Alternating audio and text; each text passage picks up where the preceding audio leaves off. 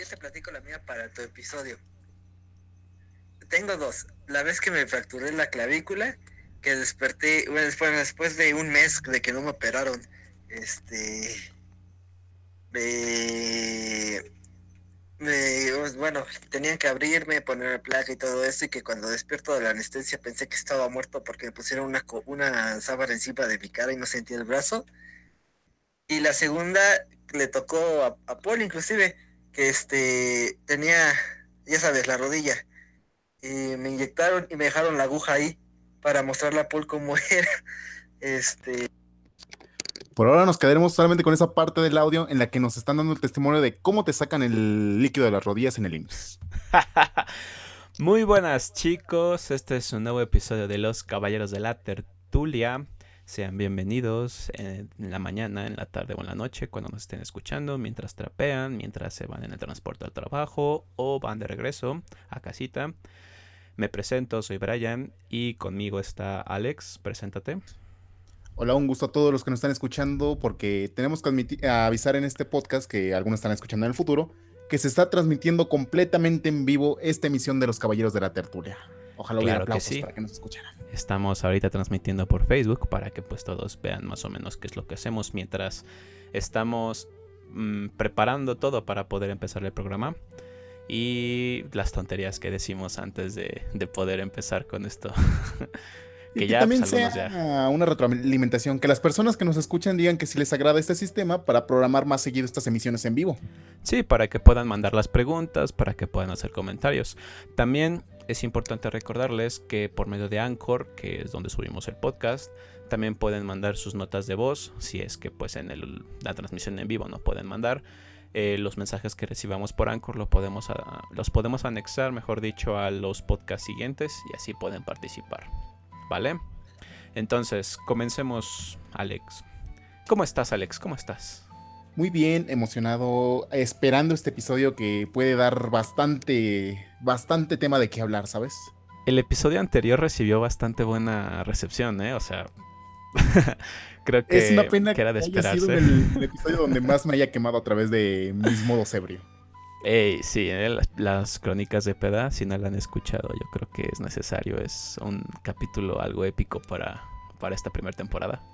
Pero bueno, pasemos de lleno al tema de hoy. ¿Cuál es el tema de hoy, Alex?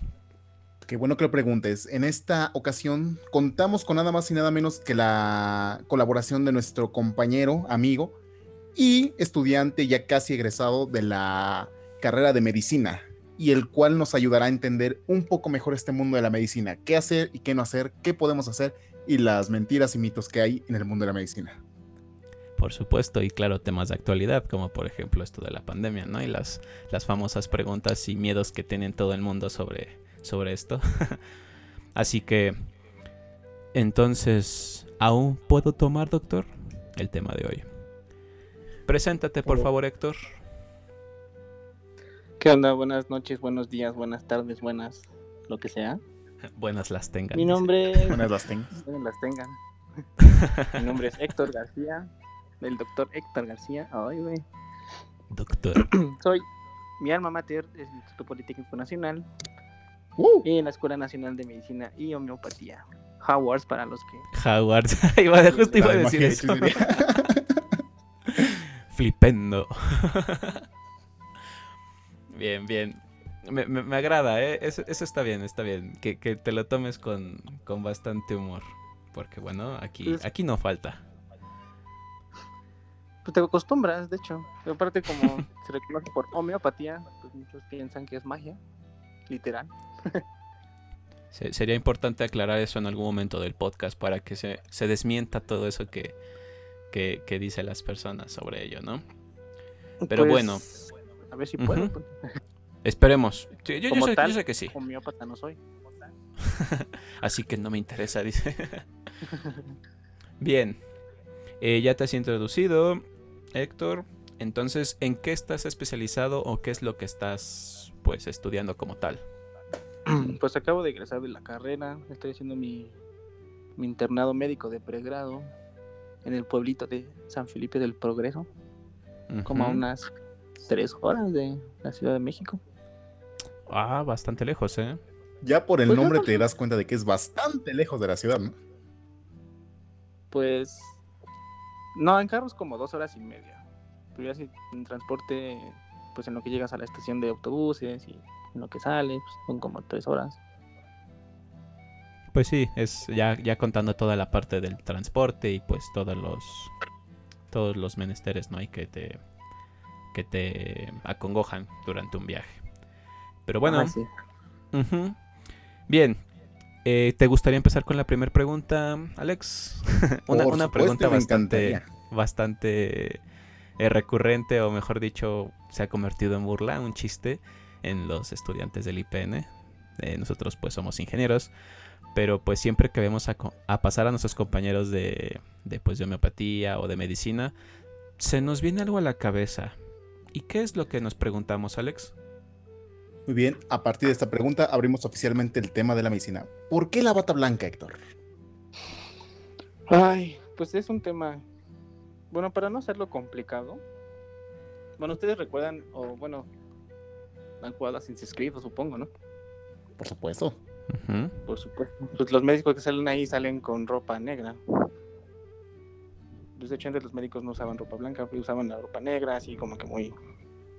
Pues para dar la tinta de que son serios. Muy darks, ¿no? Pues es que en su momento, pues de, de en la Edad Media, Renacimiento y todo eso, pues, pues, como su nombre lo dice, hubo muchos avances científicos, tecnológicos, entre ellos el campo de la medicina, con sus super protecciones de piquito, si, si las ubican. Sí. Y bueno, pues como todos saben, este, o bueno, también desde la Edad Media se veía a los clérigos como de luz, de pulcritud, cosas de ese tipo, a, pues a la gente de la iglesia, que usaban más el blanco. Entonces, pues también es cuestiones de, de, de higiene, porque hay, pues se ve todo lo sucio que tienes encima. Más que nada es O sea, es como, la, bueno, la pulcritud que puede demostrar, o sea, que tienes que estar todo el tiempo limpio, ¿no? O sea, mostrar esa profesionalidad hecho, al momento de portarla. Oh, Más que nada ya, por, ya, ya. por fines profesionales. Aunque también Eso- es contradictorio porque o sea, no solamente de limpieza, o sea, también es profesionalismo, pero hay un síndrome que se llama síndrome de la bata blanca que ves a un paciente. Bueno, llega un paciente y ve a un doctor y luego luego se colapsa o cosas así. Y hay veces que dan falsos cuadros clínicos y pues ya cuando no tienen al doctor enfrente, pues Se curan, no, ¿no? tienen nada. vale. Hemos llegado al grado en el que la, la pura imagen de ver a alguien con bata blanca ya nos empieza a dar un poco de miedo o traumarnos. Pues no Sí, sí, eh. sí, de hecho, a los clínicos, a los a los químicos, no solamente a los médicos, doctor. Porque es eso, ¿no? O sea, no solo los médicos como tal usan bata, o sea, los, los científicos, los químicos, los clínicos utilizan bata, pues porque lo requieren en los laboratorios o en el ambiente donde se desarrollan, ¿no? Incluso nosotros en algún momento utilizamos bata en los laboratorios para pues no mancharnos, que pues terminamos todos manchados, ¿verdad? Pues también es para Pero- protección, bueno, la bata es para protección. Eso Ajá, para protección. Eso es a lo que iba, ¿no? O sea, a, a la protección de, pues, no... Que no te caiga algo corrosivo en la ropa o que lo puedas transportar fuera de un lugar controlado y pues vayas a ocasionar en tu caso pues una pinche epidemia, ¿no? COVID. Coronavirus. Coronavirus. Ay, creo que hay alergia en, eh, la transmisión. mu- ¿eh? Mucho polen, ¿no? mucho. Sí, sí, en el ambiente. lo que nos lleva a la siguiente pregunta. Lo, no, no, no lo están viendo eh, los chicos en el Facebook Live, pero en tu imagen de, de aquí de la llamada tienes a Archibaldo con una bata de doctor, ¿no? y tenemos una pregunta. ¿Tienen algún tipo de relación simbiótica con su bata? O sea, ¿se la quitan en algún momento del día? Digo, cuando hacen el delisucio la usan, cuando comen la usan, cuando van al baño se la quitan en algún momento. Pues va evolucionando. Cuando recién empecé la carrera, no me la he quitado para nada. Pero pues muchas veces por estar, bueno, es también cuestiones de higiene. Se supone que nada más tienes que usar la bata en los lugares donde se tiene que usar. Ajá. En el hospital, en laboratorios, no. cosas de esa índole. Pero pues, nosotros hemos... Ah, ajá. este, pues, como cualquier estudiante de medicina que empieza la carga no se quiere quitar la bata ni la corbata. Ah, Ah, uy, puta madre, estoy estudiando medicina, ah, no mames. O sea que es Vean, mame. estoy estudiando medicina casi, casi. Mira Pero- lo, que nos enteramos, ¿eh? Ajá, yo en su momento sí usaba mucho la bata, o salía de la escuela o así, la traía puesta. Pero es, te digo, va evolucionando, o sea, yo ya ahorita ya no la aguanto traer puesta casi. Pero ya dentro del ámbito hospitalario, pues sí, ya es una relación simbiótica. O sea, O sea, cuando si yo quisiera quitártela, guardia, pues hay veces que pues yo me quedo dormido con la bata. te, da una también, capa extra este, de, de ropa. Aparte te abriga un poquito. te abriga. O luego, pues Así suena que sí también- se evoluciona una segunda capa de piel, ¿eh? Déjame te digo. Exacto, exacto. O sea, si yo te la quisiera arrancar o quitar, o sea, te estaría quitando piel prácticamente, o sea, te lastimaría. Ay, algo así. No tanto doler, sino así como de, ah, bata, no te vayas. Regresa. Como la capa de Doctor Strange, ¿no? Ándale, ándale, algo así, igualito. Pues es que ya se para sola de que no se la quitan en todo el día. De hecho, así están mis batas hace rato. Estaban bien pues, de que no las había lavado. Bien almidonadas, dice. No sé por qué siento que son de esas prendas que tratan con amor y dicen, ¿cuál suavizante quieres hoy? ¿Lavanda? Ay, no. Este, fresca mañana. Estas batas las tengo desde hace como cinco años. No las he cambiado. A la madre. Ay, como que Oh. empiezan mis dudas sobre qué. Ah, ¿Cuál ah, es ya, el ya, valor ya, de una como bata? que no quiero ir a su consultorio. Pues de hecho huelen a consultorio. Ya se les impregna el olor. Huelen a consultorio. Ese es un, ese es un buen, una buena pregunta, ¿no? O sea, ¿cuál es específicamente el olor Como sui generis. El Del- olor. De la, del consultorio, o sea, de, de hospital? Todos como que ya sabemos a qué huele un hospital. Pues Ah, Depende del área. ¿Depende? Ajá, por ejemplo, estás en medicina interna ahí donde están los pacientes hospitalizados. Pues generalmente no hay mucha higiene en ese en esa área. De hecho, se divide por áreas, área gris, área blanca, área negra. El área negra es donde están todos los pacientes de pues que se mueven, servicio ambulatorio. Ajá. Y un área se dice que es un área séptica, o sea, que tiene muchos bichos, pues. Wow. Es un área de alta contaminación. La área blanca es donde están todos los quirófanos, donde tienes que entrar, entre comillas, pulcro. Esterilizado, ¿no? Casi, casi esterilizado. bañado en alcohol. Ajá. Ok, ok. Y entonces, o sea, el quirófano, pues también depende del área del quirófano. Si estás en la unidad de tococirugía, que es donde están los bebecitos, donde pasan a las pacientes embarazadas, Ujú. pues ese hay un cierto olor a sangre o a. Es que, es que yo lo digo que es sui generis, porque no. O sea, yo reconozco el olor automáticamente. De, ah, huele a tococirugía. Entonces, en medicina interna, pues hay lugares en donde Es la primera vez que un doctor o un médico me dice algo como eso. No pensé que tuvieran ya identificado por el olor cierto, cierto tipo de operación o actividad que se está haciendo. ¿Ves? Mm. Digo que la toco, pues es, es lo que se hace. O sea, partos y cesáreas. Ok, Generalmente. ok. Vale, siguiente pregunta, Alex. Perfecto. Eh, actualmente, ¿en dónde estás trabajando, Héctor? En el hospital San Felipe del en el hospital general San Felipe del Progreso. Ujú. Y en específico, ¿qué es lo que estás haciendo? Estoy en, estoy en el área de ginecología y obstetricia. O sea, estoy recibiendo a pacientitas embarazadas. Bueno, en, en sí, yo estoy, ahorita estoy en una unidad que se llama este módulo mater, que es una unidad de urgencias donde llegan las pacientes, ya sea en trabajo de parto, este, o sin trabajo de parto, o que llegan con alguna molestia. El módulo mater, pues es, el nombre lo dice, mater, o sea, de, de madre, pues. Llegan ahí los pacientes, este... Tengo que admitir que tengo un pequeño problema porque acaba de tumbarse la transmisión y no entiendo por qué. Se ha caído. Se ha caído Rayos. esa transmisión. Bueno, continúa, continúa. Y este, ¿cómo se llama? Ah, bueno, estoy ahí, estoy recibiendo a las pacientes embarazadas, ya las reviso, a ver si ya están en trabajo de parto, si todavía les falta. Y en general es eso. Después de eso, este, dependiendo si están en, bueno, se divide El trabajo de parto se divide, se divide en dos fases. En fase latente, que todavía se pueden ir a su casa y, y esperarse a que dilaten para que puedan hacer si es trabajo, no- trabajo de parto este, normal. Ajá. Y la otra que es la fase activa, que ya pues casi casi el chamaco está saliendo. Y Ya se les está saliendo, ¿no? ya está saliendo el chamaco. ya asoma la cabeza. De hecho, bueno, también depende si viene de cabecita o si viene de, de pompas. o- Se dice Que es- que es todo un tema esa parte, ¿no? o presentación pélvica. Ajá. Tengo entendido que sí presenta algo de, de problema en caso de que pues viene, venga de, de pompis, ¿no? De, de pies hacia, hacia afuera. Pues sí se puede hacer un parto normal, pero o sea, también depende, o sea, no solamente es la presentación del bebé, o sea, también tiene que ver cómo viene la placenta, si no tiene el, el cordón este umbilical enrollado en su cuellito. Si no se quiere matar desde que, desde que ya viene el mundo. Exacto. ya se dio cuenta de que, de que no está chido aquí vivir. Dijo, mejor me ahorco, como el meme. Me ahorco de una vez. Ay, no, mis patitas, así casi. Es que no sabe si quiere ser ingeniero.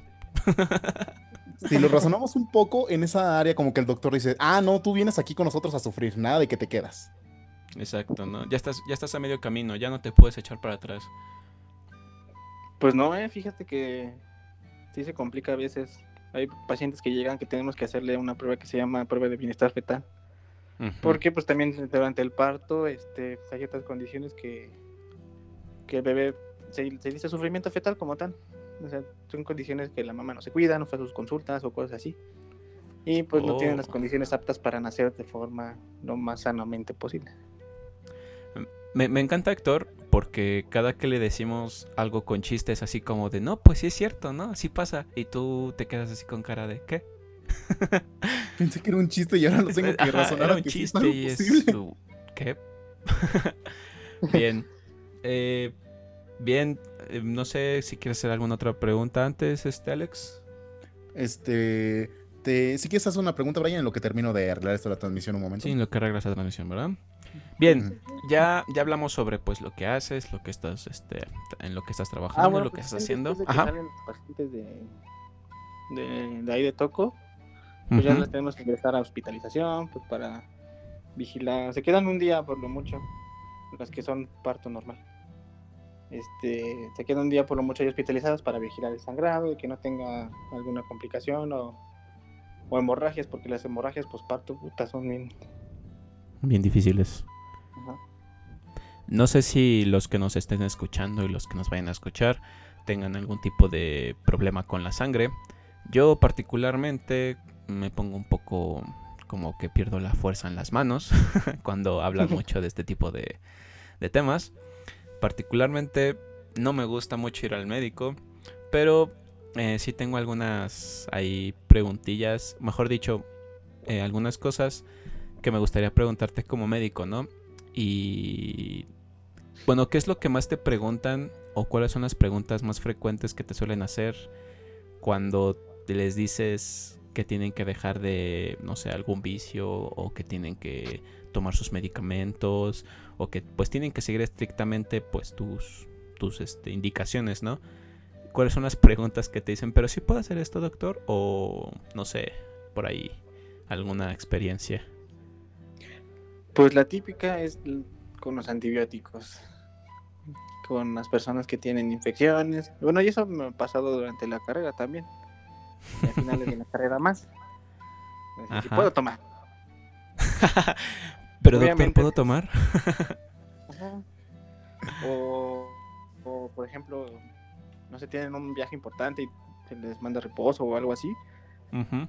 O hablando en especial de pacientes embarazadas con amenaza de aborto, pues tienen que tener este reposo este relativo, no absoluto, porque luego también se complica. Ujú. Pero pues obviamente no pueden viajar, no pueden este, hacer este, eh, trayectos largos. Entonces, como apenas llegó una paciente con un aborto, ya tenía el antecedente de amenaza de aborto, entonces llegó pues, ya con el aborto completo. Se fue a Valle de Bravo, cuando ya tenía la indicación de que no se tenía que mover. Para empezar, ni O siquiera sea- tenía que haber salido de su casa por la contingencia. Negligencia. Sí. Y pues salió con el aborto. O sea, Uy, pa- pacientes lamentable. embarazadas eso de si me puedo mover o puedo hacer esto, puedo hacer aquello, como... Bueno, sí, una vez me tocó que alguien me preguntó si podía seguir tomando y fumando. Dije, pues, obviamente no. Tienes otra vida dentro de ti, ¿cómo se te ocurre? Güey, te, te- te te acabas. Te, te estás muriendo y todavía me estás diciendo, me estás preguntando si puedes tomar y fumar. Y mi respuesta es sí, porque pues creo que definitivamente tú te quieres morir. De hecho, tenía una pregunta relacionada con eso. y más bien que tú como médico, ¿cómo, ¿cómo manejas esa frustración de las personas que saben que están mal y aún así dicen, ¿y puedo hacer esto? ¿O puedo hacer aquello? ¿O sí Como la mayoría esto?". de los mexicanos. Pues me ha costado mucho trabajo. Porque no soy muy tolerante con eso que digamos. Pero pues tienes que medir. Aunque también te encuentras de todo. O sea, hay doctores que son muy paternalistas. Que puta, hasta le dicen casi casi de lo que se va a morir a la señora o, al- o al paciente más bien. Y Wow. no, y no, y no, y no, y no. Así como te puedes encontrar médicos que puta son bien amables con sus pacientes. O tienen o sea, que hay de todo, ¿no? Sí, me, me, me imagino. Pero yo, pues también depende de la actitud del señor o de la señora. Eh, Es que es eso, ¿no? Ajá, obviamente tienes que medir al paciente. Porque aquí llegan, como es comunidad y hay otras comunidades aledañas que son bien problemáticas, por lo que me han contado. Y bueno, te encuentras en cualquier, este, en cualquier lugar, ¿no? O sea, que te quieren matar o le echen la culpa al doctor. Y, si tú tocaste a mi hijo, o tú viste a mi paciente y, y se murió y tú fuiste el último que lo viste, casi, casi. Tú fuiste el último que le, que le metió el palito ahí en la boca y yo creo digo que tú te tú fuiste el que lo, lo contagió. Pues sí, pero sí es real, o sea, llegan pacientes ya, pues bien madreados. Y piensan que con una aspirina los vas a curar, ¿no? O que los tienes que curar, ¿no?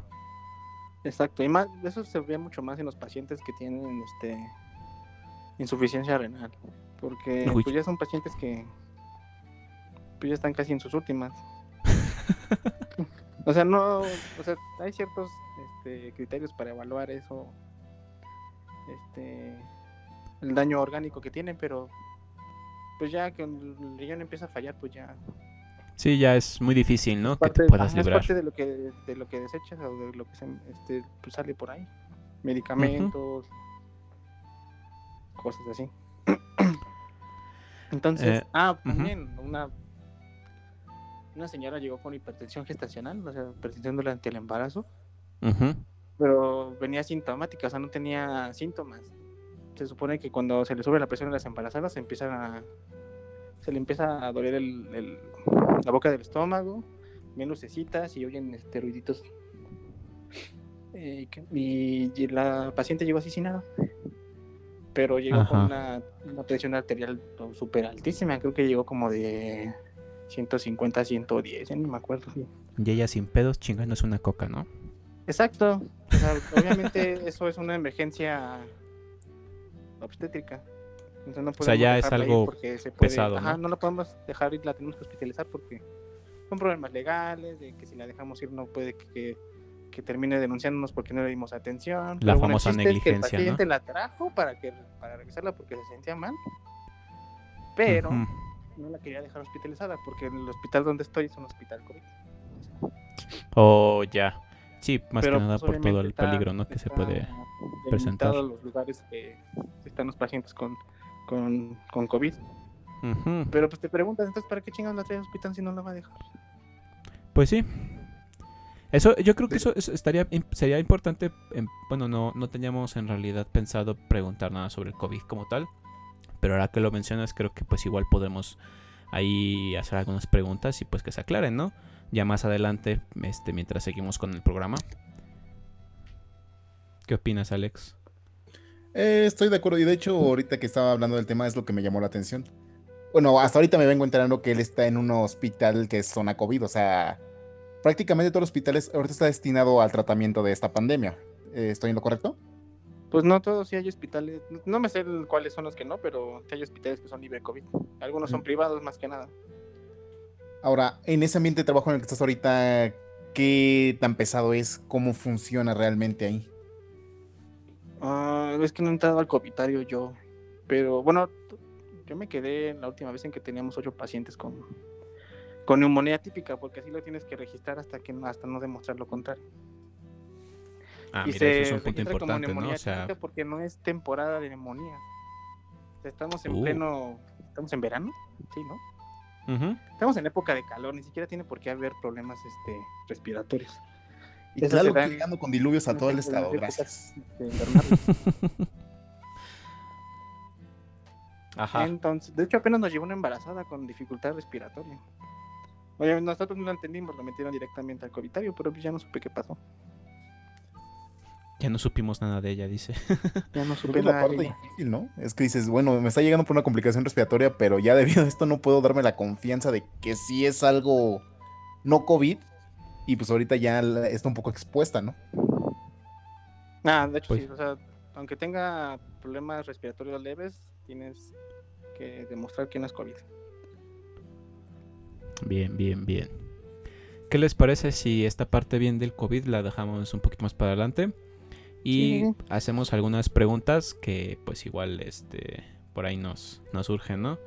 Como en el caso de, bueno, no sé si te ha tocado dar consulta a menores de edad. Dices que sí en algún momento. Y pues tienen que pasar con su, con su tutor, ¿no? y siempre es la clásica en la que pues el doctor pues le pregunta al pacientito, oye, ¿qué te duele, no? Y la que responde siempre es la mamá. ¿Cómo, te hecho- sientes con respecto a eso? O sea, como doctor, como médico, ¿cómo lo ves?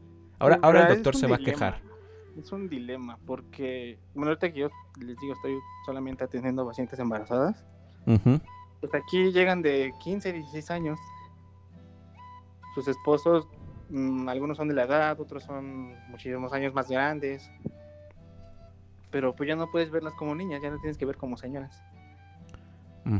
Pero obviamente llegan con el familiar, que que generalmente es la mamá, diciendo que... Y eso pasó especialmente con una señora este, que tenía complicaciones en el embarazo, tenía una, una patología ya en particular ujú.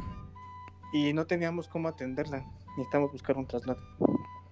Y no sé por qué a fuerza se quería quedar aquí, porque le quedaba más cerca. Pero no quería confirmar, este, firmar el consentimiento este, para dejarla hospitalizada, porque tenemos que dar aviso que es un hospital COVID y se puede contagiar. y. Ujú. El chiste es que la niña no dijo nada en todo lo que estuvo. Estuvimos ahí como un como media hora y eso ya fue mucho tiempo para el- la, la- la enfermedad que tenía la, la- niña señora. Y porque llegó con sangrado y no me acuerdo qué más. Y este, la niña no respondía nada. O sea, todo lo respondía la mamá. Y ya, este, como le digo, teníamos que dejarla hospitalizada sí o sí. O sea, esa era de ley. La, la señora decía, no, que no, que no, y que la chingada. Total, de todos nos hartamos y le dijimos, total, señora, no es su decisión, es la decisión de su hija. Porque pues ya es señora, o sea, ya, ya no la puedes ver como niña y aún así, este, aunque tenga tutor legal, por ser menor de edad, pues ya no la puedes ver. Porque ya es decisión de la señora y de su pareja. Como-. En total de que la señora tenía mucha influencia, que yo salí de mi guardia y ya no, ya no supe qué pasó, creo que sí la llevaron a otro lugar. Y creo O que sea, terminó regresando. Al final fue por la señora. O sea, la señora le valió madre y dijo, yo voy a llevar a mi hija a otra parte. Ajá. Pues fue la necesidad de decir, ¿sabes qué? No me está gustando a lo mejor este entorno o algo y se mueve, pero ¿en Pues, qué sabe, ¿no? cabeza cabe exponer tan feo a tu hija en este caso? Dices, pues mira, si sé que tiene complicaciones y demás, pues lo más lógico es quedarme en este hospital y que se haga todo lo que sea posible para que la que la cuiden, que la estabilicen. Pues sí, o sea, nosotros no podemos obligarla, o sea, tenemos que tener cierto poder de convencimiento, pero obligarlo como tal no. Pues no. Por responsabilidad sí, pero obligarla no. Sí, bueno, y, y, ah, aparte de esto, bueno, yo bueno, en algún momento, pues cuando eres niño, pues te llevan al doctor. Y lo primero que te pregunta el doctor, ¿no? Es dónde te duele. O eh, que este. Sí, no, dónde te duele, ¿no? Y tú vas a contestar y la mamá es la, la primera que dice, ah, le duele aquí en la panza, le duele aquí el brazo, le duele aquí la pierna. Y el niño, pues ya mejor nada más es así como. eh, nada más el doctor le pregunta y voltea a ver a la mamá. y la mamá es la que responde. Y el doctor se le queda viendo a la mamá y después te voltea a ver a ti y te pregunta de nuevo. y Sí, tú vueltas a ver a tu mamá. Y es Una la de que las cosas que no quiero pediatría, porque ay, O sea, tú sí de plano dices, pediatría la evito lo más que se pueda. Pues sí, la ando pensando porque es la, la especialidad más corta. Son tres años nada más, así que. ya, ya, ya se está yendo por, por las ramas esto. Ya, ya, ya, ya, ya está saliendo el peine, ya mejor dicho. Lo que nos lleva a otra, a otra pregunta. Eh, es, es complicada, más que nada porque vivimos en un país donde todos creen más en la cuñada, en la comadre, que en el médico mismo. Ajá. Y pues es normal que pues cuando va- vayan a consulta, y todos lo hemos escuchado, la mamá dice, es que mi comadre me dijo, ¿no? Que tenía que tomarme una coca, que tenía que tomarme esto, y hacen la automedicación, y pues cuando ya llegan ahí con el doctor, resulta que pues ya no pueden ingerir, no sé, penicilina o cualquier otra medicina, porque pues ya no, ya son inmunes, ¿no? Ujú. ¿Qué, opinas tú, o sea, de, esa parte? O sea, ¿qué es, ¿cuál es la postura como médico, o sea, del doctor? Porque, bueno, todos siempre se quejan del doctor, del médico, y dicen, bueno, es que el médico, pues, eh, no me deja comer esto, o, o les molesta que el médico los regañe. Pero bueno, el médico también ha de tener una razón, ¿no? Y más que nada por estas cosas. Pues, pues es que mucho tiempo se, se vivió con lo que decían las mamás. O bueno, lo, por tradición familiar, más que nada. Así es la cultura mexicana y en muchos países. Aunque también, o sea, te puedes encontrar de todo, o sea, desde personas de escasos recursos hasta, hasta este, familias con un nivel socioeconómico, pues, significativo. que- Considerable, ¿no? Ajá, te pueden dar las mismas respuestas, o sea, la ignorancia no tiene... No distingue clases sociales, ¿no? O sea, tiene- ahí se van. clases sociales, o sea, Ajá. Ahí se van. con Y sí un te sorprendes mucho paracetamol con lo que luego te llegan a decir. Bueno, es que paracetamol es, es milagroso y es de los medicamentos más accesibles que tiene la población, así que Y dentro de, De de hecho, ese La ámbito, siguiente pregunta a la que podríamos entrar. ¿Qué tan milagrosa es la del paracetamol? pues es anti, bueno, te baja la inflamación, te quita el dolor, la fiebre. Es un medicamento muy versátil, así que lo puedes utilizar para todo. eh, ahí va no una pregunta igual. Ajá. Alergia al paracetamol. E- Esa es la pregunta, ¿no? O sea, por ejemplo, muchos no saben cómo funciona la medicina. O sea, muchos saben que se tienen que tomar la pastilla o que se tienen que inyectar, pero nunca se preguntan, o mejor dicho, pues tienen miedo a preguntar, quizás, no sé. ¿Cómo es que funciona exactamente el medicamento? O sea, ¿cómo funciona en tu cuerpo y cómo lo recibe? Pues tienen diferentes mecanismos de acción. O sea, eso ya depende de la familia del medicamento. Oja, y los horarios que tienen los ciertos medicamentos para administrarse es porque en los estudios que se han realizado para realizar para para que salga ese medicamento al mercado este estipulan la duración que tiene el principio activo o bueno el medicamento dentro de tu cuerpo. Entonces tienes Oh, niveles picos y este, hay niveles en los, en los que la sangre ya no se encuentra entonces para continuar con el medicamento se hace el estudio y, y así hacer la posología, o sea, la, la administración del medicamento. No, pues esto se tiene que tomar en, en tanto tiempo porque es lo que dura, se le llama vida media, es la vida que tiene el medicamento dentro del cuerpo. O sea, ese es el principio básico para de cómo funcionan los medicamentos. De ahí en fuera, pues los distintos receptores que tiene el cuerpo o, o- o en dónde va a actuar ese medicamento. Y, por ejemplo, en el caso del paracetamol. antibióticos hay... ¿Mande? Eh, Digo, en el caso, ajá, de los antibióticos del paracetamol. No, el paracetamol es antibiótico. No, me refiero como, o sea, paracetamol y los antibióticos, o sea, coma, perdón. Ah, pues los antibióticos, pues hay diferentes familias.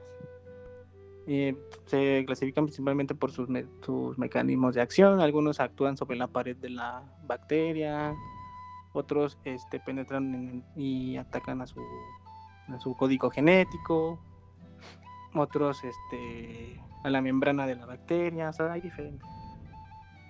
Ok, ok, bastante, ¿eh? para que pues lo tengan ahí anotado, chicos. Es importante que sepan cómo funciona para que, para que no se, no les cuenten y para que no les inventen ahí teorías conspiranoicas, ¿no?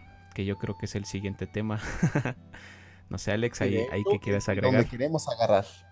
Tú, para empezar, ¿tú cómo sientes esa teoría conspiratoria de que realmente todo esto de la medicina puede influenciar realmente en un control sobre sociedades o privación de libertades?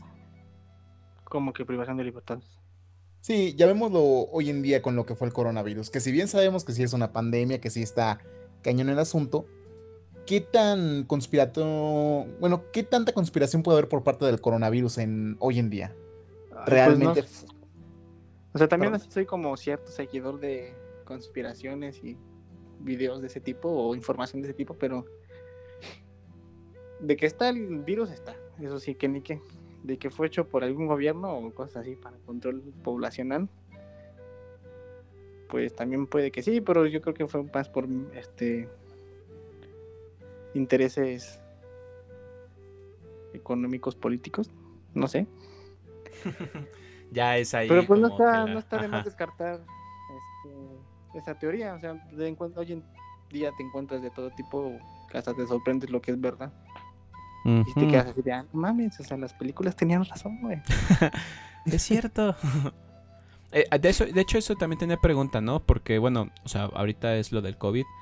Pero bueno, eh, hay cosas que pues mucha gente da por, ¿qué se podría decir? Como por seguro o que da por esas teorías De conspiranoicas. hecho, hasta por historia, y eso no fue por conspiración de cuando los españoles trajeron la viruela aquí a México, bueno, aquí a.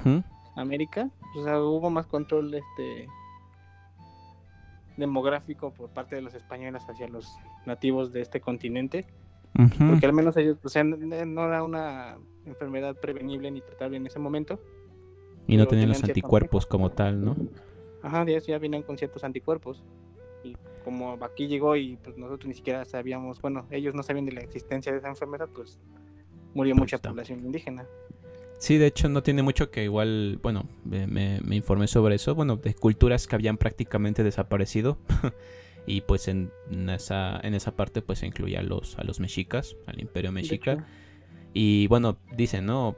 Que cuando llegan los españoles, o sea, no era como que trajeran el, el virus ni, ni la enfermedad en, en una, este, no sé, en un frasquito, ¿no? O sea, simplemente ellos cuando llegan tenían a alguien por ahí que tenía la enfermedad, asintomático quizás o con síntomas, llega, tiene contacto con la población y la población de aquí, o sea, los mexicas, eh, hablando específicamente, pues eran superiores en número, ¿no?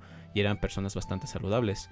Pero lo que mermó bastante en la población y a la hora de poder combatir y pues afectó todo, pues fue la enfermedad, ¿no? Y murió bastante gente y de no haber sido así, yo creo que pues hubiera hubiera sido otra cosa, ¿no? de hecho, sí, estaremos todavía viviendo ahí en Teotihuacán o algo así. ¿no?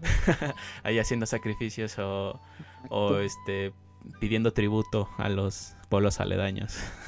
Sería interesante ver cómo, se comport- cómo nos comportaríamos con todo eso hoy en día, pero yo digo que lo retomemos, ¿no? Estaría chido retomarlo. Estaría, estaría, estaría bien, ¿no? Digo, Pues sí, sí habría cierta evolución, pues, porque de, de ese lado de Europa, Asia y África, pues no se quedaron en civilizaciones este, retrasadas, por así decirlo. Que, que es un buen tema, ¿eh? Para hablar eh, en los siguientes capítulos, habla- hablar de historia, estaría, estaría perfecto, ¿no? Nota para Joseph y Brian del futuro. Anótenlo en historia de. Anótenlo, de- este, bueno, historia, próximo y capítulo. posibles resultados. Posibles resultados.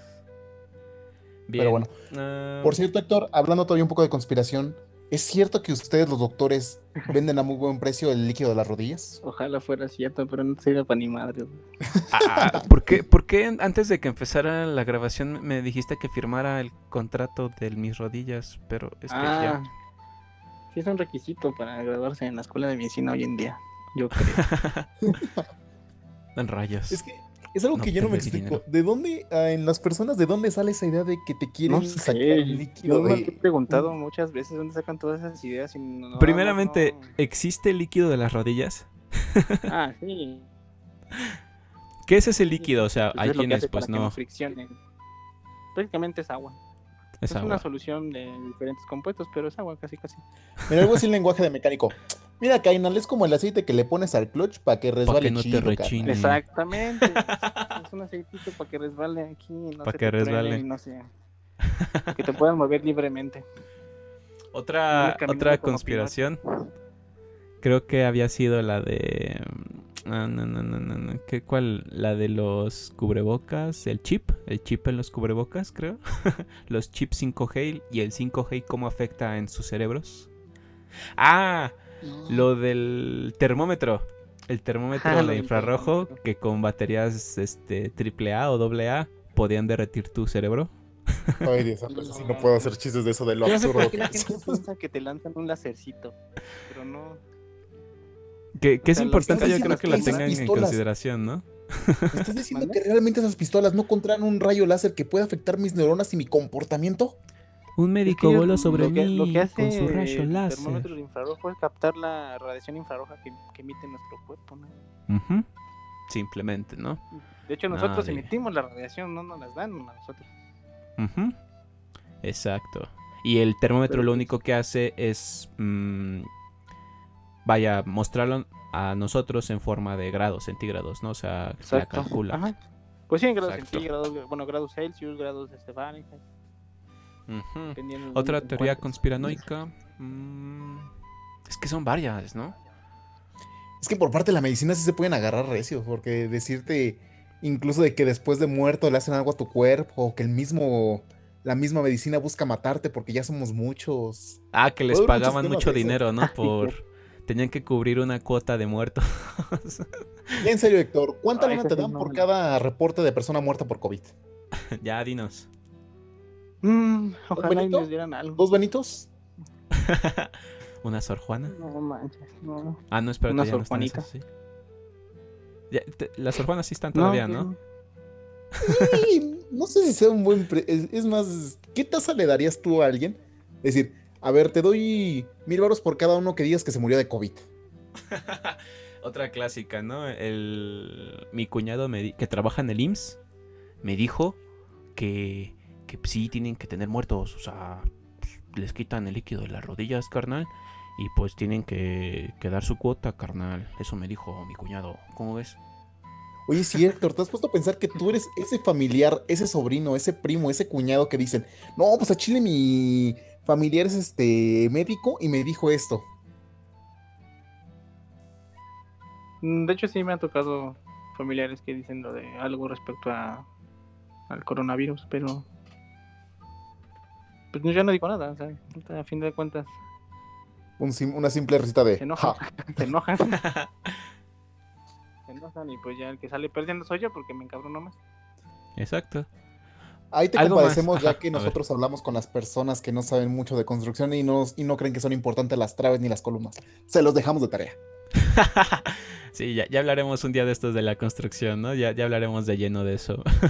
De hecho, Alex, me acordé de ti porque uno de los cuadros que estaba buscando por acá me recordó al meme de, de, de una pinche casita que tenía los cimientos así bien delgaditos y después lo hacen más grande. sí, A suele pasar Y eso. dije, ¿eh? no mames, estaba así, literal, está así de mal esa construcción. Y dije, no mames. Y me acordé, dije, el Alex, güey. Tiene mi sello, Oye, mi marca de garantía. Dije, voy a Tómale hablarle a Alex foto. para que venga a arreglar esta madre. Pero bueno, no te quedaste ahí. Los tabiques aquí y ahí queda, carnal. Unas llantas como, Unas como cimientos. Ándale, unas llantas estaría chido. Pa' Digo, que- pues pa' si que ya se lo están innovando, pues que nosotros no lo innovemos. Para que amortigüe.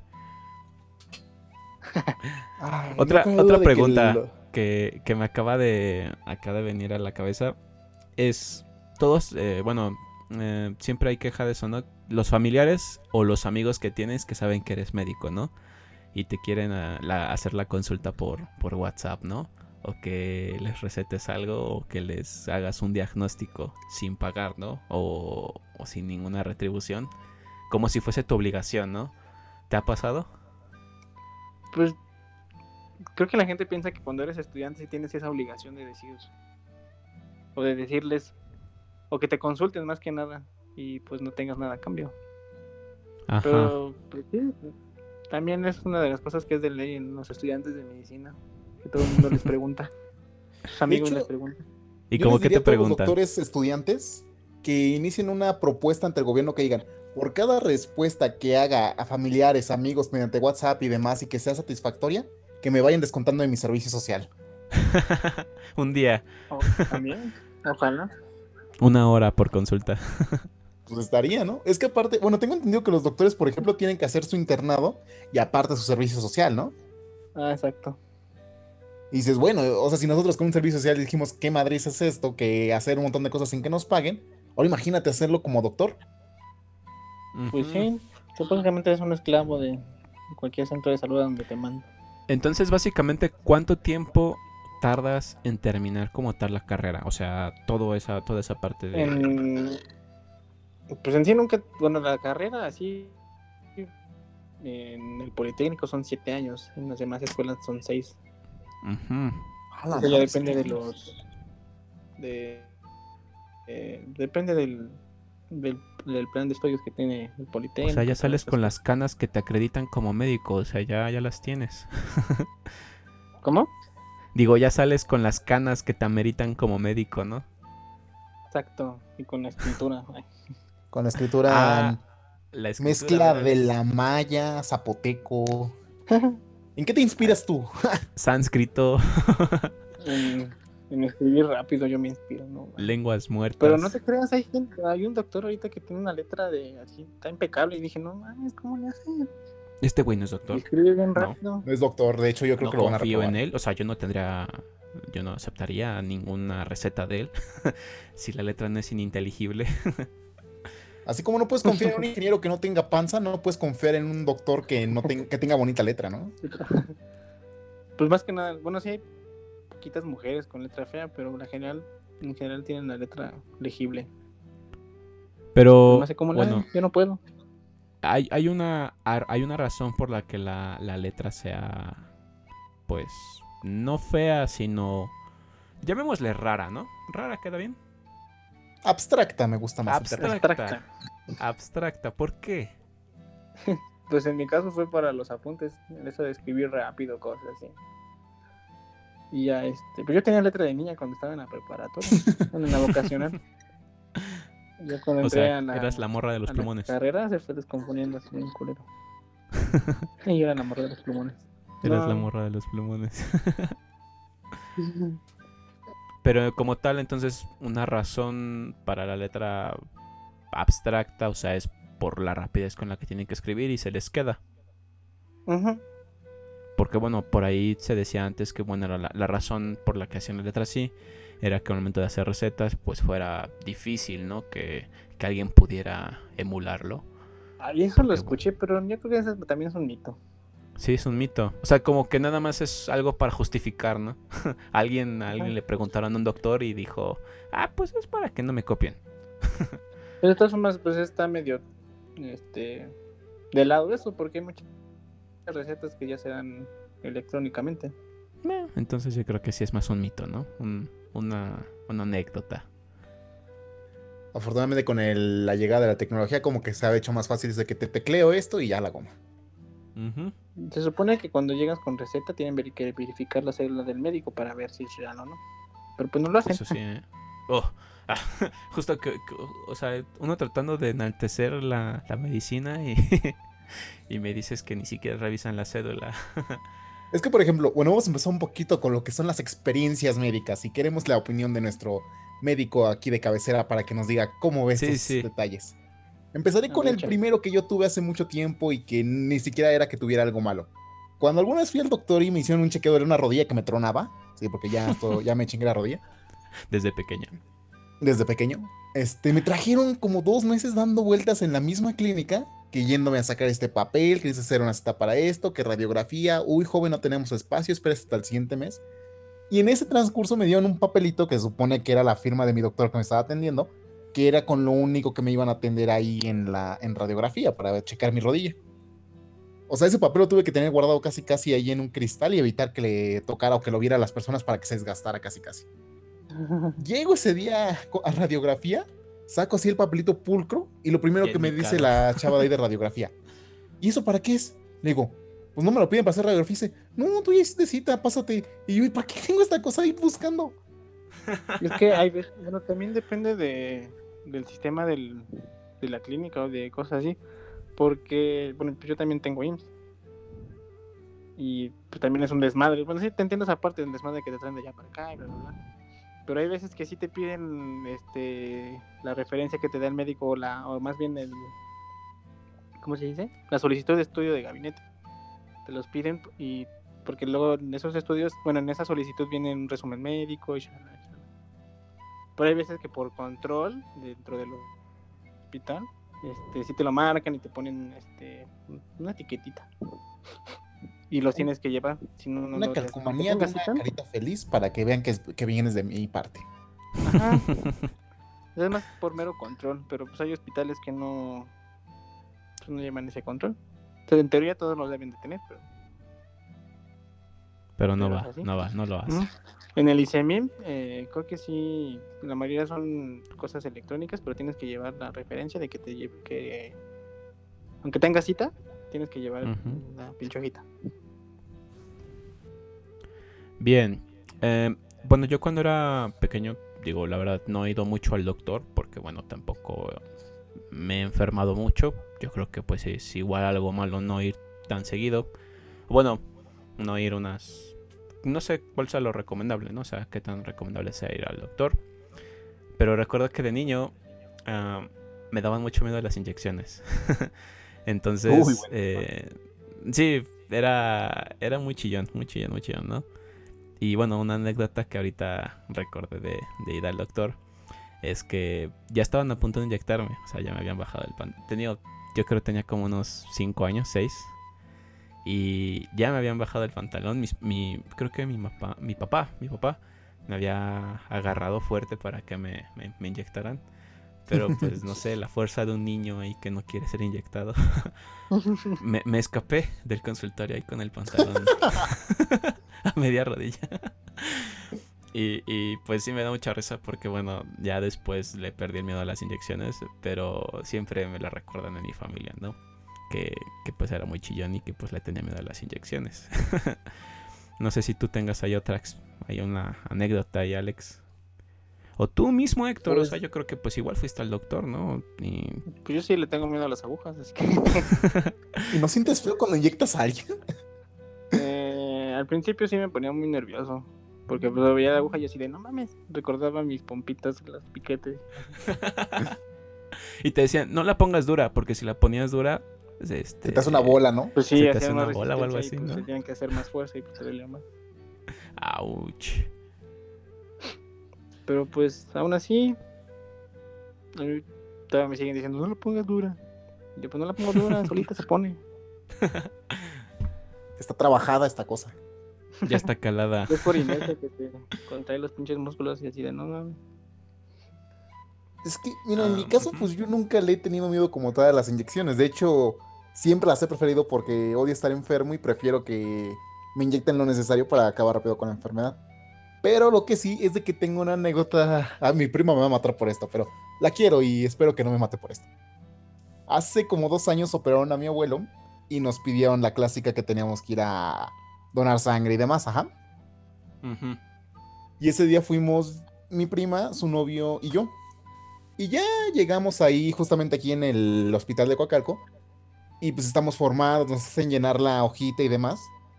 Y esa vez pasó mi prima primero, Ajá. para que le checaran. Ya ven que te sacan una muestra de sangre para que chequen que estoy bien y que sea, vaya, eh, aceptable para la donación de sangre. Ajá. Bueno, esto fue una secuencia de entre 10 y 30 segundos. Llego a la, llego a la recepción porque mi prima estaba adentro. Yo estoy entregando mi papeleo y todo eso. Acto seguido, nada más volteo rápido y veo que ella va saliendo ahí con la. eh, con en su brazo ahí con su algodoncito. Le digo, no hay problema. Vuelvo a voltear a la recepción y ya nada más veo cómo este, la chava está moviendo algo de mis papeles. Y acto seguido escucho un. ¡pum! Y pues yo dije, no me digas que se. No me digas que la que se. Así en mi cabeza llegó lo que alguien se había desmayado y yo. No me digas que la que se desmayó fue mi prima. Y ya cuando volteo a ver, nada más la veo en posición así inerte de caída. Cayó de cara contra el piso. Toda muerta. Yo, sí, o sea, y primero dices, ¿qué onda? ¿Qué está pasando? ¿Qué? Y pues ya me acerco y como que le doy la vuelta. Y pues nada más tenía cara como que de espantada. O sea, no cara de qué onda, qué me está pasando, sino como con cara de espanto. Y pues la- aquí la sugestión o aquí el problema fue que este. Según lo que nos dijo la enfermera de ahí que la atendió, porque no llegó ningún médico, llegó nada más una enfermera echándonos la mano.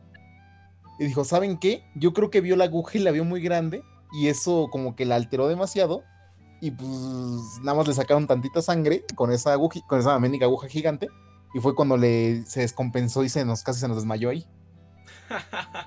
No, La vio muy grande. Pero es lo que digo, ese es el poder de una inyección, o sea, es el poder de que tú veas una aguja ahí frente a ti. Pues lo mismo pasa con los pacientes cuando ven la bata blanca. Hay pacientes que luego se hipertensan así bien feo. Llegan a consulta normal, o sea, es una consulta de control, así, no, nada más llegan por una gripa o cosas así, pero pues a fuerzas tienes que sacarle el, tomarle la presión y, y pesarlos y así. Y se Llegan con sugestionan, arterial bien alta. ¿Es cierto que la mayor parte de los doctores tienen que ser guapos para que se olviden de la bata blanca? Ah. o bueno, hay unos que se creen guapos, pero yo creo que sí, entonces. Eh, ¿Cuál es, cuál es la relación? ¿Cuál es la relación enfermera-médico? O sea, profesionalmente. Le, le- le tienes que dar una coquita, güey, para que te puedan consentir. Si no te cuadritos, güey. ¿Me estás diciendo que te tienes que ganar el amor de las Ah, enfermeras? no, sí, güey. Te tienes que dar el amor de las enfermeras a como de lugar, güey. Si no, O sea, yo pensé que era al revés. No, No, este tipo pensé que era al revés. O sea, aplican es una la relación de. simbiótica, güey. No, eso sí es una simbiosis, para que veas, una simbiosis. O sea, las enfermeras son las que mueven ahí. O sea, son. Son las que deciden casi si, el médico Las- sirve o no. Sí, ¿eh? Mira, si quieres que tenga listo tu quirófano para tal hora, pues tienes que caerte con algo, ¿eh? De hecho, tienes que ganarte a las enfermeras. Porque las ¿Qué enfermeras son las que preparan el quirófano y todas esas cosas. Son las que están más tiempos con los pacientes. Rayos, eh. Eso sí es. Eso sí es denso. O sea, uno pensaría que pues el médico es el acá, el más. el más pro. Y pues te topas con que las enfermeras son las que. las que deciden, ¿no? Prácticamente si Pues el también médico- depende, aunque aunque la enfermera, bueno, aunque el personal de salud sea un inepto, pues Ajá. si te las ganas, pues ya te facilitan la vida entre el- en el hospital. Eh, Eso es bueno, ¿eh? Que ahora que lo pienso, ¿cuándo es el, ¿cuánto es el tiempo promedio que te tarda en ganarte la confianza o así la amabilidad de una enfermera? Pues depende. No es que son bien raras a veces. Es que sí, ahorita que lo estoy pensando, digo, igual y puede ser un corto periodo. Dices, en tres semanas ya me gané a la enfermera, ya somos amigos de toda el alma, chido. Pero no faltará la enfermera mamona que dirá, ¿sabes qué? Conmigo yo soy difícil. A ver, carnal, Ah, tienes que invertir no, aquí no, porque, porque si no, no, no va a cantar el gallo. Y te imaginas que te tarde casi No años sin ganarte de al cuerpo de enfermeras completamente y que te digan, oye, ¿qué crees que te vamos a cambiar de sede a otro hospital? Porque sí puede Ah. pasar, ¿no? Sí, sí puede pasar. Ahí dices, todo lo que trabajé estos años, es como si te intentaras ligar a alguien durante mucho tiempo y al mera mera hora te dijera, uy, ¿sabes qué? Me voy a, vivir a otro lugar, ya, se no, se- ya no se te hizo. Es que luego también es bonito, porque luego sí encuentras amistades bien chidas. Sí, me, me imagino. Eh, yo creo que no, no, no está peleada esa parte, ¿no? O sea, yo creo que al final de cuentas, como de- dependen el uno del otro, o sea, es una relación simbiótica, pues tienen que llevarse bien a final de cuentas, ¿no? Ah, Que sí. hablando de relaciones chidas, lo que nos lleva a la siguiente. Nosotros como ingenieros tenemos mucho contacto con el mundo del alcohol, con el mundo de las fiestas. Y yo soy personalmente de los que habla de que hay dos tipos de fiestas que me dan miedo. La de los, la de los médicos y las de los ingenieros. Particularmente, Alex ya supo que pues se muere en la de los ingenieros. En la de los médicos también, pero eso es otra historia. Sí, Si es que han escuchado el podcast anterior, pues Pero cuéntanos, tus mejores convivencias con, en la medicina y el alcohol, Héctor. Es que han sido varias, güey. Y todavía faltan. Y tú, Iván. Una vez que. Una vez que. ya se rió. un ya le ganó la este, risita Ya eso le entró el miedo, ya le entró el miedo. Ajá. Ah, porque amigo- si mal no saben, Héctor tiene a su chica al lado, entonces pues ahí tiene un, un candado que no puede abrir. Ya se durmió. Ah, qué bueno. Uy, a fuerzas. Ahora sí vamos a empezar con las preguntas incómodas. Ya se despertó. Ya, ya la despierta. Uy, híjole, Héctor, el público está pidiendo una foto tuya solo en bata. ¿Se puede o no se puede? No, lo Con tu siento, estetoscopio. Es más, ahorita vamos a hacer el. ¿Cómo se llaman estas páginas donde pides dinero para que se cumpla una meta? El change, ¿Linkstarter? ¿no? Ah, or algo No, la nueva página donde te pagan por hacer cositas de esa que se utilizó el Ah. Vicente Fox. Oficialmente les Ah, digo que para unos mandar días saludos, tendremos ¿no? Y todo eso. preparado el OnlyFans de Héctor García. Las sus mejores fotos como doctor. Güey. Señores que tengan preferencias por los hombres, le, si quieren que les tomen la temperatura, aquí tenemos a su doctor. ¿O qué quieren que les revise el corazón o la espalda? ¿Qué quiere que les cheque el líquido de las rodillas? Ya saben, para que respalen. fotos con estetoscopio nada más, fotos en bata nada más, fotos sin bata ni estetoscopio. Ya, ya, No ya No, podrán dicen decir que baje un poquito mi panza, güey, ya. Eh, Ya le diremos a tu sea. novia que si que le toca el 20% y yo creo que si acepta que hagas eso, ¿va? el 30. ¿Sí? Ah, ándale, el 30 para A ver. ver, pregúntale y a ver qué dice.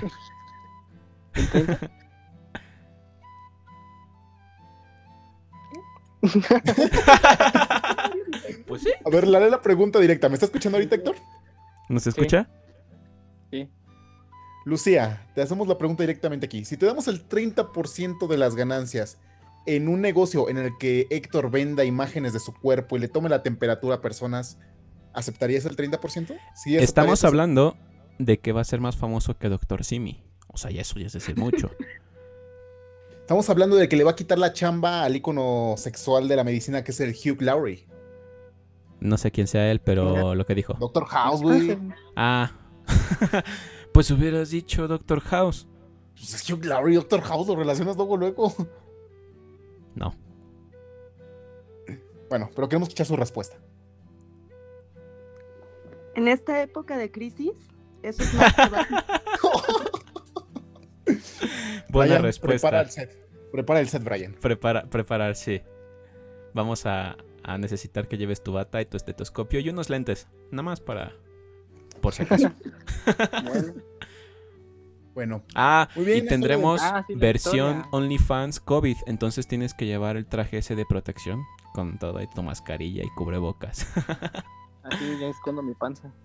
Andas. muy bien, Héctor. Ah, Eh, tengo otra pregunta.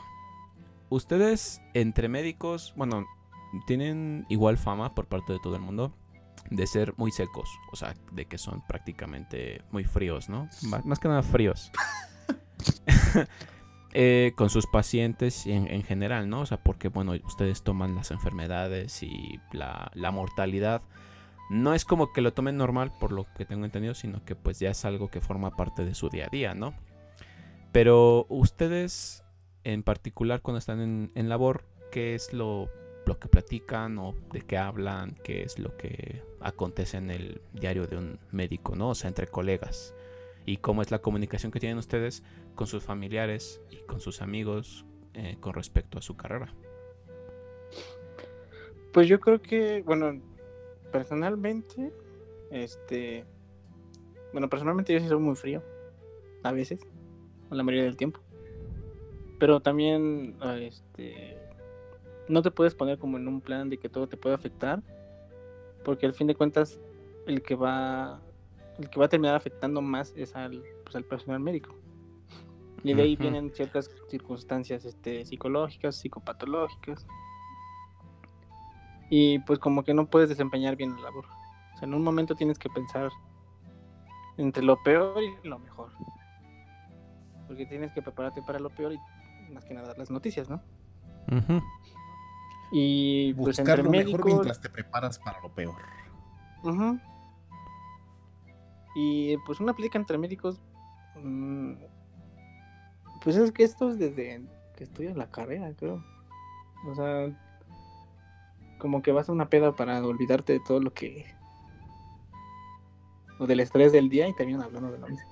Y así. Ah, vale. O sea, o sea, de cosas así. En mi lo personal eso me estresa demasiado. sí, me imagino. Digo, pues, O sea, entonces eres más- Sí, así están tan como- locas. Sí, me corre, pero Eres más cercano a Pero- Doctor House que a Grey's Anatomy. nunca he visto Grey's Anatomy. Bueno, menos Dicen que es como drama. un tabú ver Grey's Anatomy y estudiar medicina, pero no, no yo nunca he visto Grey's Anatomy. Pero sí viste urgencias. Ah, ER, sí, urgencia, sí, es así. Todos la vimos en algún momento. O sea, la mamá la veía, pero tú pues no tenías otra cosa que hacer más que sentarte ahí. No sé A por qué mi cabeza se pasó el pensamiento de que en la UNAM ven Grey's Anatomy y acá en el Poli ven Doctor House. Digo, a lo mejor podría ser una buena idea, ¿no? Nah, es igual. Es igual, dice. o bueno, de estas nuevas series, ¿no? Hay una que se llama The Good Doctor, ¿no? Amazon patrocínanos. Cuando, cuando ven ese tipo de programas... la. ¿Cómo? Dicen que está buena, pero tampoco la he visto. Tampoco las has visto. Muy recomendable. Llevo las dos primeras temporadas y está muy entretenida. O sea, sí meten el rollo doctor y demás, pero no hay tanto drama como en otras series. Y dices, bueno, a lo mejor está un poquito más entretenido. Personalmente me gusta bastante y no he visto la tercera temporada, así que no hay en spoilers. Pero sí la ¿Quién te va a decir algo de spoilers? No la ha visto él y son yo capaces tampoco. de poner aquí en los comentarios a alguien que quiera joder de que pasa esta cosa en el tercer episodio. Sí, me imagino. Sí, sí. Y bueno, por ejemplo, o sea, si en algún momento llegas a ver una serie que tenga que ver con cosas de medicina, si te pones así crítico y dices, ah, esto no es cierto, o esto que dicen es inventado. Ah, sí, es inevitable. Y más con la telenovela que sacaron en Televisa de. Ay, ¿cómo se llama esa? Sí, no, esa telenovela. Como qué cosas se inventaban, o sea, ¿qué decías? Ah, no seas mamón, güey. Es que no me acuerdo bien, pero. O sea, no vi un capítulo como tal. O sea, nada más vi las escenas.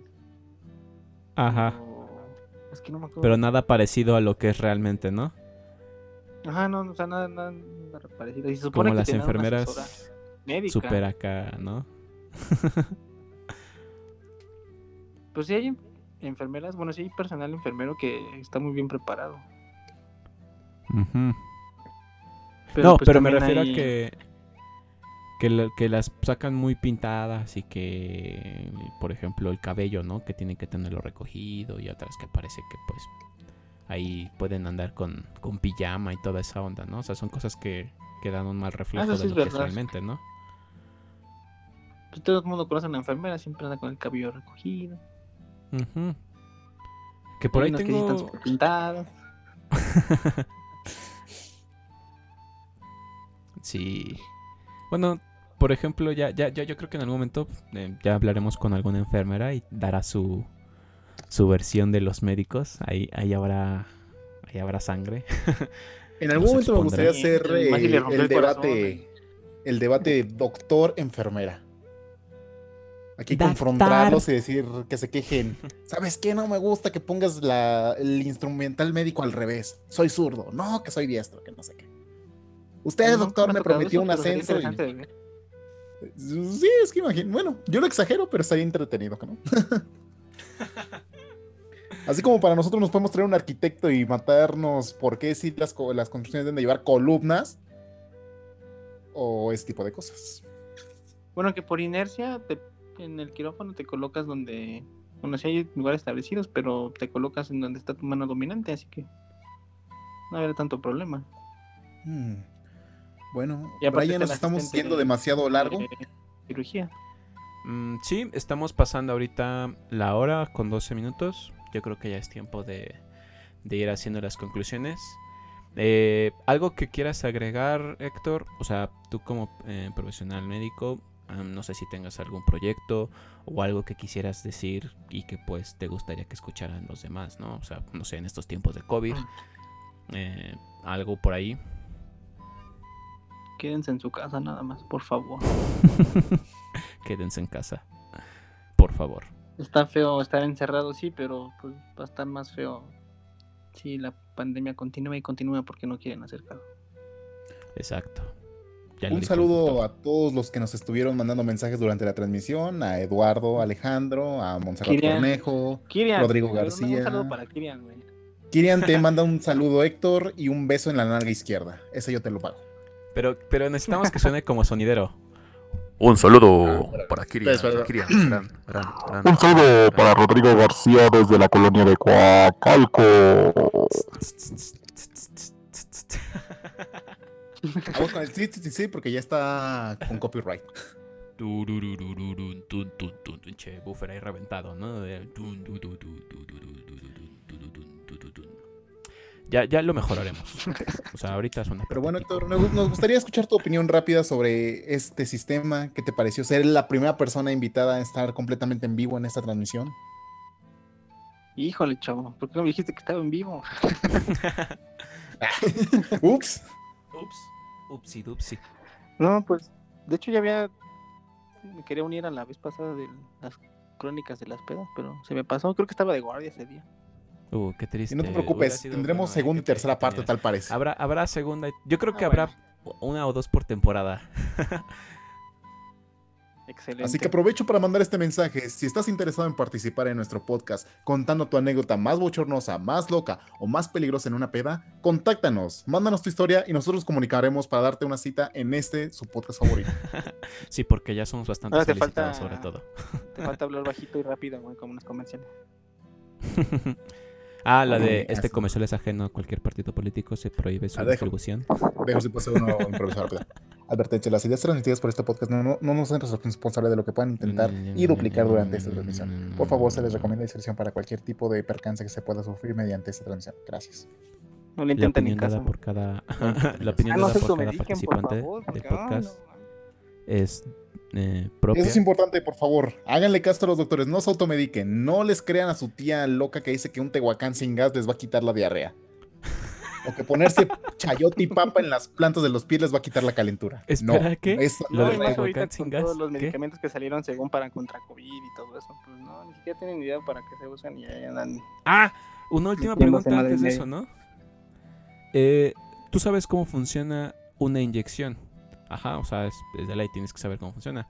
Me gustaría que igual lo dijeras más o menos por qué no han encontrado todavía una cura para el COVID, porque bueno, hay gente que, que, se, que se esa pregunta, ¿no? Y nosotros ya tenemos una noción, pero qué mejor que un profesional que lo dijera, ¿no? Pues es que son, es que no es de que llegues y veas cómo está codificado el, el virus y, y digas, ay, ya. O sea, no tienes que hacer ensayo sobre ensayo y sobre ensayo sobre ensayo. Y como después de la Segunda Guerra Mundial ya no puedes hacer ensayo como tú quieras con las personas, pues está más cabrón, ¿no? Pinches judíos no aguantan nada. Pinches derechos humanos, dice. Son humanos, no puedes inyectarlos con esta madre que puede quitarle el SIDA o darle el doble de SIDA. ¿Por qué no se inyectan jabón? Dice. Pues de hecho muchos de los avances médicos durante la Segunda Guerra Mundial se dieron gra- gracias a eso, pero pues derechos humanos y todo eso. O sea, está bien, no sé, está culero, pero De hecho, ese es otro tema que queremos tratar, lo bueno y lo malo de las guerras. Porque en todo lo malo hay algo bueno. Pues sí, lo- Ah, los avances, ¿no? Prácticamente todo su mundo de la cirugía se lo deben a la Segunda Guerra Mundial, ¿no? Fue donde hubo los, más a- los avances más grandes en cuanto a trasplantes y otras cosas, ¿no? Le, le preguntas Exacto. como si viniera del pasado. No, pero pues tiene un mejor pero- marco teórico, unas mejores referencias. Pero sí, sí. No, la- no es el Capitán cura, América. pues. Es que, te, bueno, tenía entendido que cambió mu- mucho la- el código genético del virus. Ajá. Entonces, este, está cabrón. O sea, si cambia así de repente. Y más porque vienen de dos reservorios. Ujú. Pinche Kirian. Perdón. Ahí tuvo un lapsus ahí. Pero no lo culpo, tenemos un amigo que es un tanto castroso, pero Ah, Lo ya está leyendo los comentarios. Está leyendo los comentarios. Ah, ya. Ajá, ahí en los comentarios. Este, Pero bueno, antes de que se nos vaya más la olla, pues yo creo que ya es tiempo de terminar. Entonces, eh, algo que quieras agregar, Héctor, algún proyecto que tengas aunado a tu carrera, algo que quieras promocionar, un saludo, ya para una red social a la que quieras que te sigan. una red social por la que quieres que te sigan, Mi Facebook. Un PayPal para vean Sigan su Facebook. Héctor García, el doctor que las consiente. Ay, güey. Le voy- hoy va a dormir en el sillón Héctor si me escuchó su novia. Pues bueno, Héctor. No, no. Entonces tu Facebook. No, porque no hay sillón en el suelo. Ah, Ups. Una cobija ahí en el los- piso. No, lo siento, Lucía, si nos has escuchado, todo es, todo es joda. No, no lo mandes al, doc- al, al doctor, eh, iba a decir. No lo mandes, bueno, sí, no lo golpes, pero igual no lo mandes No. al, al sillón ni al piso, porfa. Cuídalo. Pues muchas gracias Héctor, agradecemos mucho que nos hayas respondido estas preguntas y que pues estés aquí platicando con nosotros, con los caballeros de la tertulia. No, ustedes muchas gracias por haberme invitado a su transmisión en vivo. Y pues ya. Gracias por participar, aguantarnos, Me- me- me ganarte ese sillón por, la, por complacer al público y hacerlos reír. Y ya tienes ganado tu lugar en la siguiente emisión de Crónicas de Pera. Gracias. Lo, gracias. lo tienes asegurado, amigo. Pues vale, Héctor, nos tendré que- despedimos. Vale, vale. Hasta Que les luego. vaya muy bien. Hasta luego. Gracias, amigo. Gracias. Bien, Alex, ¿qué tal viste a nuestro invitado de hoy? Muy participativo, muy acorde a lo que buscábamos. Ese equilibrio entre mamonería y seriedad. Creo que lo logramos, creo que lo logramos. Sí, ¿no? O sea, bueno, un, un médico que pues está un poquito más, más dispuesto, ¿no? A responder y que quizás no, no, no responde al, al estereotipo, ¿no? De que son muy fríos o muy mamones como para responderte, ¿no? Pues sí. Bueno, no queda más que nada que despedirnos de los que nos escucharon. Muchas gracias a los que estuvieron al pendiente de la transmisión en vivo. Perdón, apenas es el primer intento. Tengo que modificarle para que no se Ah, corte se tan cayó, feo la ¿no? señal. La, la señal por ahí. De hecho, estaba cayendo bueno. otra vez en esta segunda intento, pero iremos mejorando.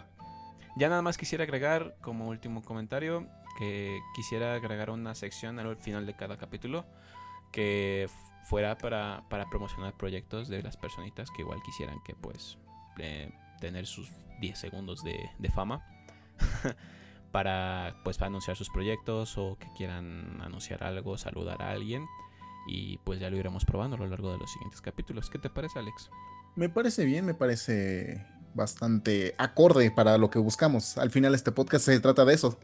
Eh, platicar con otras personas y si tienen la oportunidad transmitir también toda esa información de lo- sus proyectos y de lo que están elaborando. Perfecto, entonces ya lo iremos probando para los siguientes capítulos. Perfecto. En este quinto capítulo, doctor, pero sí puedo seguir tomando. Eh, terminamos. Y pues no queda nada más que, que despedirnos, chicos. Ya nos despedimos mucho. Sí, ya, ya, ya. Sí. Ya vámonos. Sí, Órale, nos vamos. bye.